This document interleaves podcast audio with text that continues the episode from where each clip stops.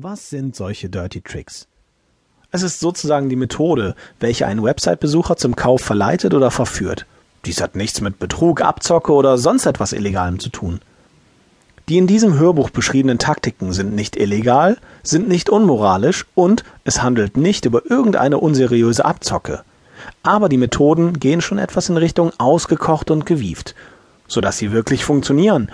Wer auf solche Methoden verzichtet, verzichtet auch darauf, viel mehr Geld zu verdienen. Warum werden diese Taktiken als Dirty Tricks bezeichnet? Weil sie in der Tat psychologisch ziemlich raffiniert sind. Sie schreien geradezu nach Beachtung. Es wird kaum jemand ihr Angebot missachten. Sie haben dieses Hörbuch gekauft, weil es ihre Aufmerksamkeit erregt hat, oder etwa nicht?